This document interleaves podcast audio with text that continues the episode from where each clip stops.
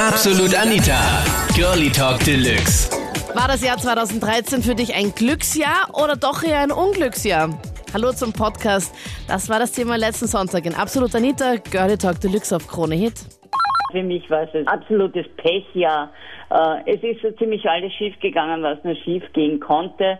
Und wir haben gesagt, jetzt also, du weißt ja auch, dass ich ein Pferd habe und äh, bei uns im Stall haben wir also beschlossen, an Silvester wird ein Kalender 2013 verbrannt und somit das Jahr zu Grabe getragen. Okay.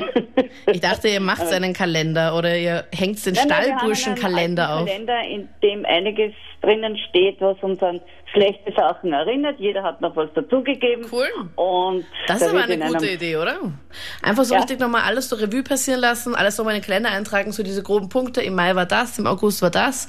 Und Genau. den dann einfach zu Silvester verbrennen und sagen, okay, fuck off, 2013, 2014 wird cool. Genau. Also wir sind alle positiv und sagen, 2014 wird jetzt unser Jahr. Heuer war es eigentlich ziemlich beschissen. Also im Jänner hat schon angefangen, da habe ich schon das erste Auto kaputt gemacht. Und naja, jetzt im November ist dann das zweite Auto kaputt worden, weil unser drei gefahren ist. Und jetzt habe ich seit nicht ganz drei Wochen wieder ein neues Auto und gestern ist mir ein Rad reingerannt. Also das ist wieder kaputt. Oh Gott, was hast du für einen Verschleiß? Drei Autos Ja. in einem Jahr. Ja, schon ziemlich, ja. Okay, Susanne. Das heißt, 2014 dann vier Autos, gell?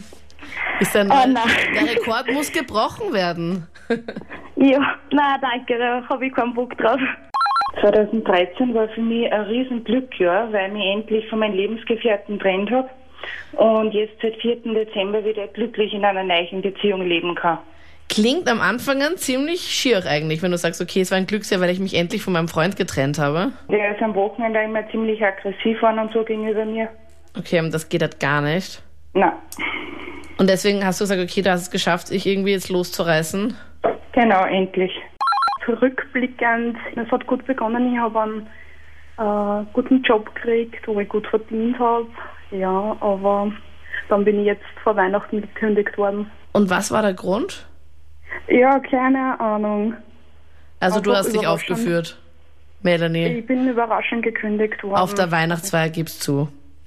Nein, nicht, nein, ich bin gar nicht zur Weihnachtsfeier gekommen. Ja, ich bin schon vorgekündigt worden. Ach Gott. Der Chef hat gesagt, das übliche Blabla, ne, ähm, Budgetgründe.